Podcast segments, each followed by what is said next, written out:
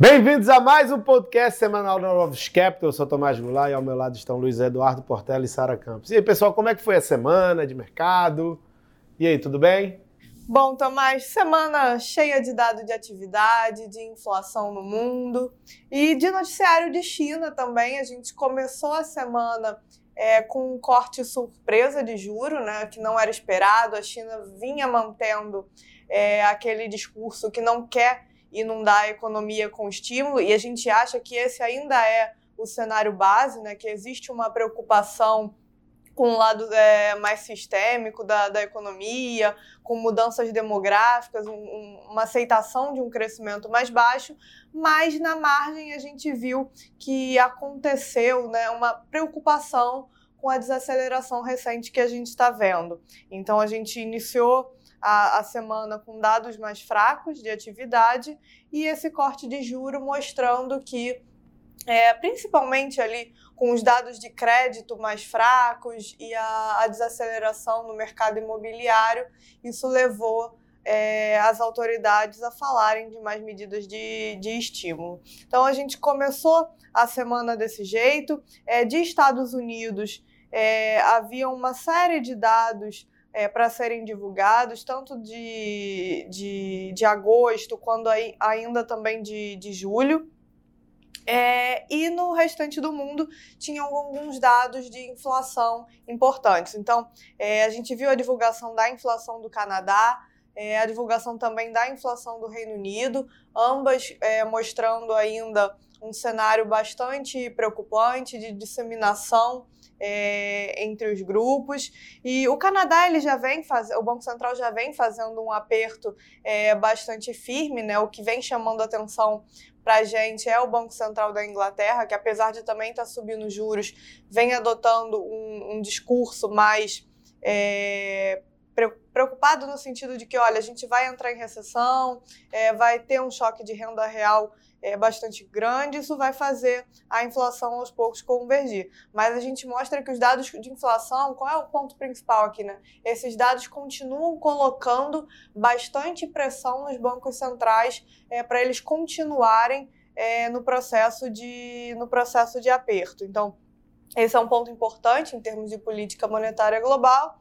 E de Estados Unidos, a gente teve também, né, além dos dados, a divulgação é, da minuta da última reunião do, do FED. Então, é, algumas interpretações mistas ali depois da, da divulgação da minuta, é, tiveram umas partes que foram consideradas mais doves no sentido de que o Banco Central demonstrou alguma preocupação é, de realizar um aperto excessivo é, de, de, apertar mais do que a, a, economia aguenta, isso gerar uma, uma desaceleração muito forte.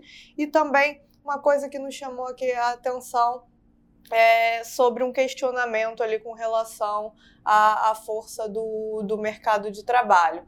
Mas a gente também é, tem que lembrar que é, um ponto importante é que essa minuta é em relação é, da última reunião, né, antes do, do payroll de julho ser divulgado, e aí a gente viu que no último dado de payroll a gente teve um número é, bastante forte, então acho que essa preocupação também vem um pouco é, anterior a isso, né, porque nos meses ali de abril e junho a pesquisa das famílias e o payroll haviam mostrado é, sinais conflitantes, mas de qualquer forma, quando a gente olha é, a nossa, todos os dados de, de mercado de trabalho, o, o, número de pedidos de auxílio-desemprego, a, a, nossa visão continua é, fundamentalmente a, a mesma de que o, Fed ele está se mostrando comprometido e ainda que tenha uma preferência é, por eventualmente desacelerar o ritmo de aperto, ele vai é, prosseguir com esse, com, com esse, esse trabalho.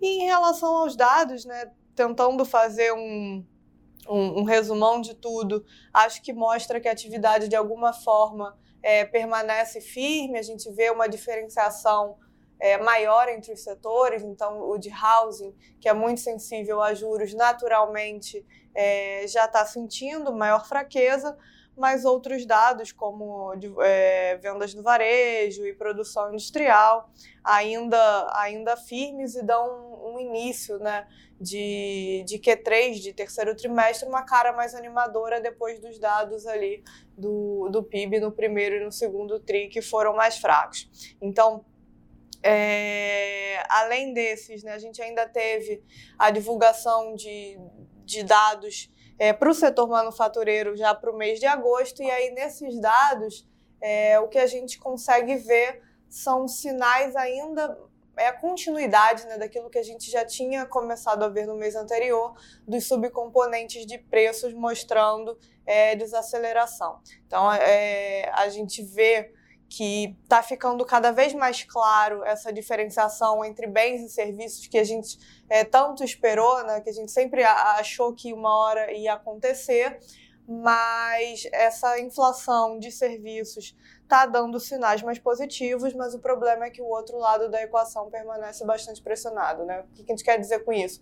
Que quando a gente olha para serviços, é, o fundamento ainda faz com que a gente não consiga vislumbrar uma queda mais, uma desaceleração mais acentuada desse grupo, principalmente porque o mercado de trabalho segue, segue firme. Então, isso tudo, né, junto com os dados de inflação, é, preço de energia na Europa seguindo em, aceleração, dá esse tom, né, Portela, de que os, os bancos centrais vão precisar perseguir no trabalho de aperto das condições financeiras.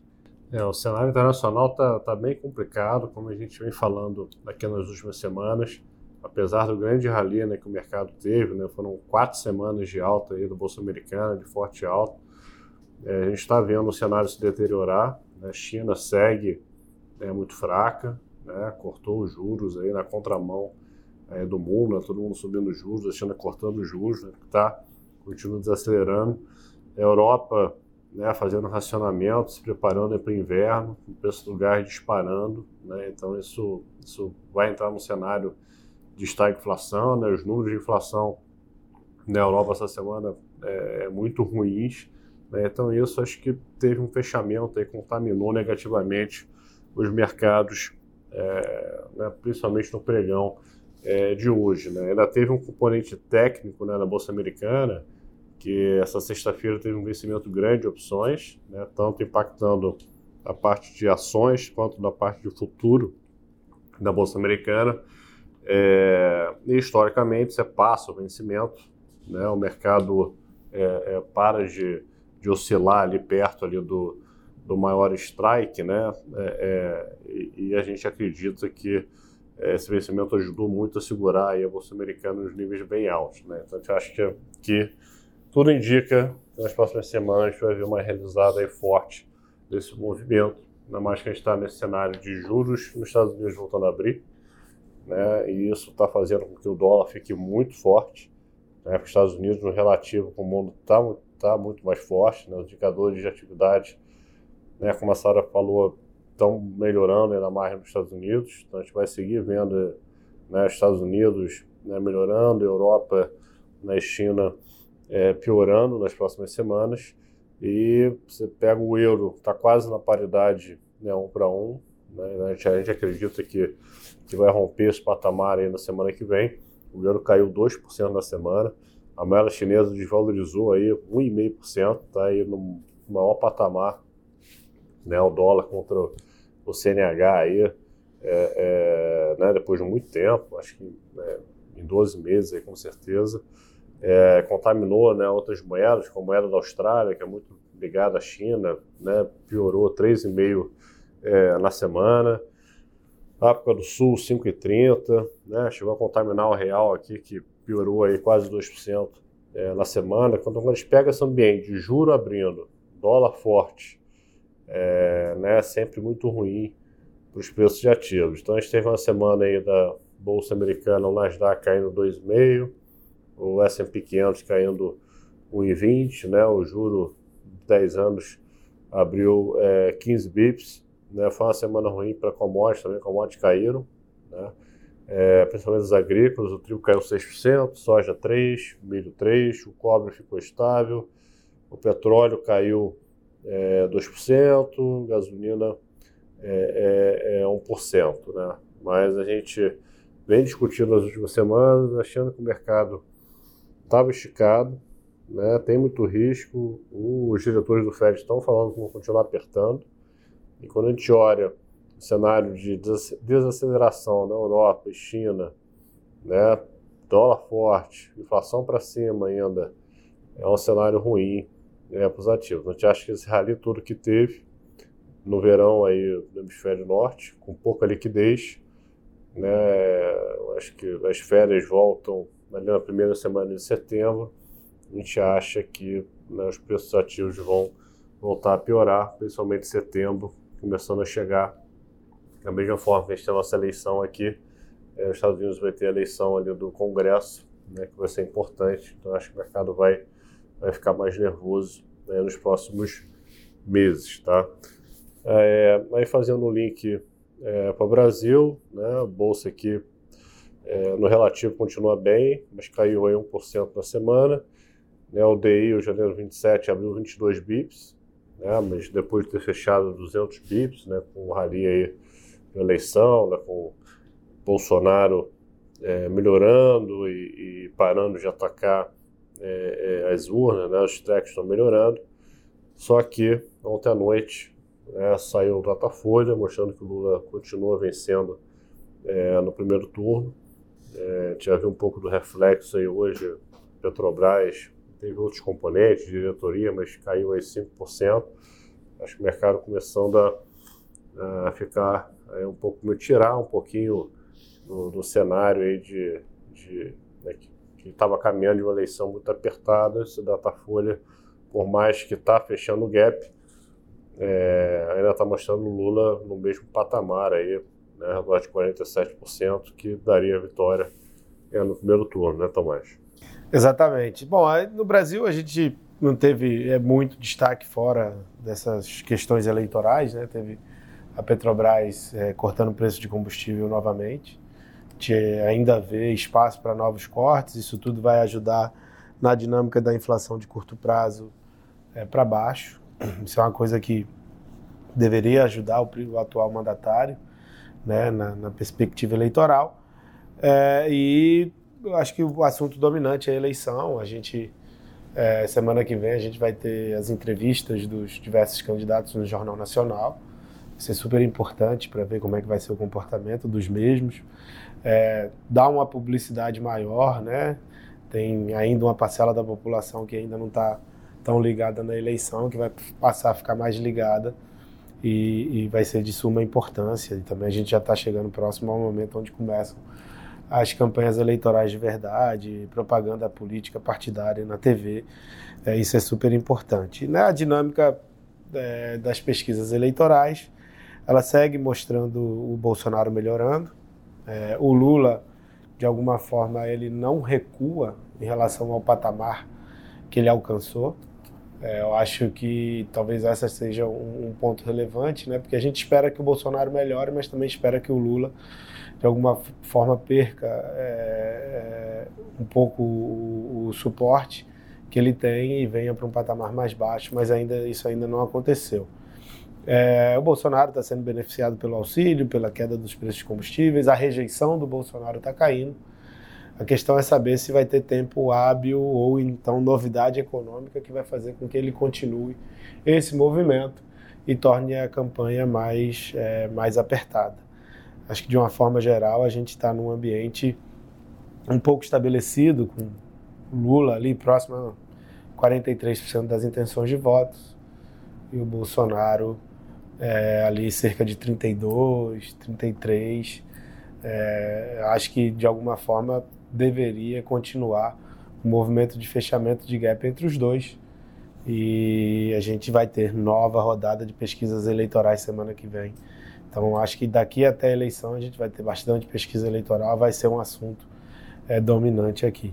E aí, quarta-feira que vem tem CA15, número super importante para a gente ver a dinâmica de núcleos é, para a gente é, começar a observar para é, o efeito né, da queda dos preços de combustíveis sobre os outros preços da economia. E tem Jackson Hole, né? Explica um pouquinho, Sara, o que, que, que, é o Jackson Hole e por que, que é tão importante esse evento semana que vem?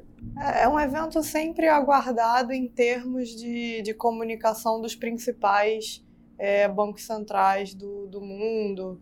Então, todo ano tem um tema, né, e geralmente está ligado ao que está é, acontecendo no, no, mercado, as dinâmicas mais de, de longo prazo. E, naturalmente, o discurso mais aguardado é o discurso do presidente do Banco Central americano, quando ele dá uma sinalização para frente é, em termos de política monetária. Então, dentro de tudo isso que a gente vem conversando, é, a gente espera que ele tente endereçar não a, a reunião ali, a próxima reunião, né, de setembro, quando ainda faltam alguns dados para serem divulgados, mas tentar passar a mensagem do que, que ele enxerga a, a política monetária para frente, né? pensando um pouco mais no, no, médio prazo, no próximo ano, que é um, é um período, né? quando é maior, médio prazo, é, é difícil que o mercado é, acredite né, no que, que vai fazer, que vai continuar subindo juros. A gente já conversou com isso aqui, que o mercado tende a, a no ano que vem, por exemplo, já precificar corte de juro muito rápido. Então, eu acho que a ideia do Banco Central aqui na nossa cabeça vai, querer, vai ser ele tentar puxar um pouco contra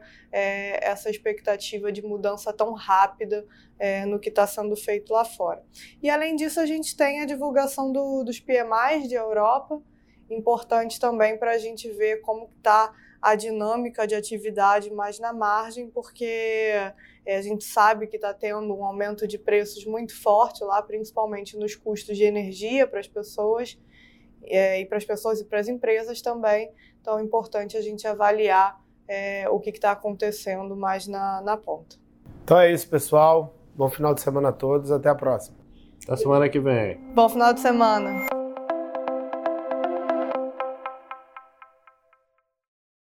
A Novos Capital, gestora de recursos limitada, não comercializa nem distribui cotas de fundos de investimento ou qualquer outro ativo financeiro.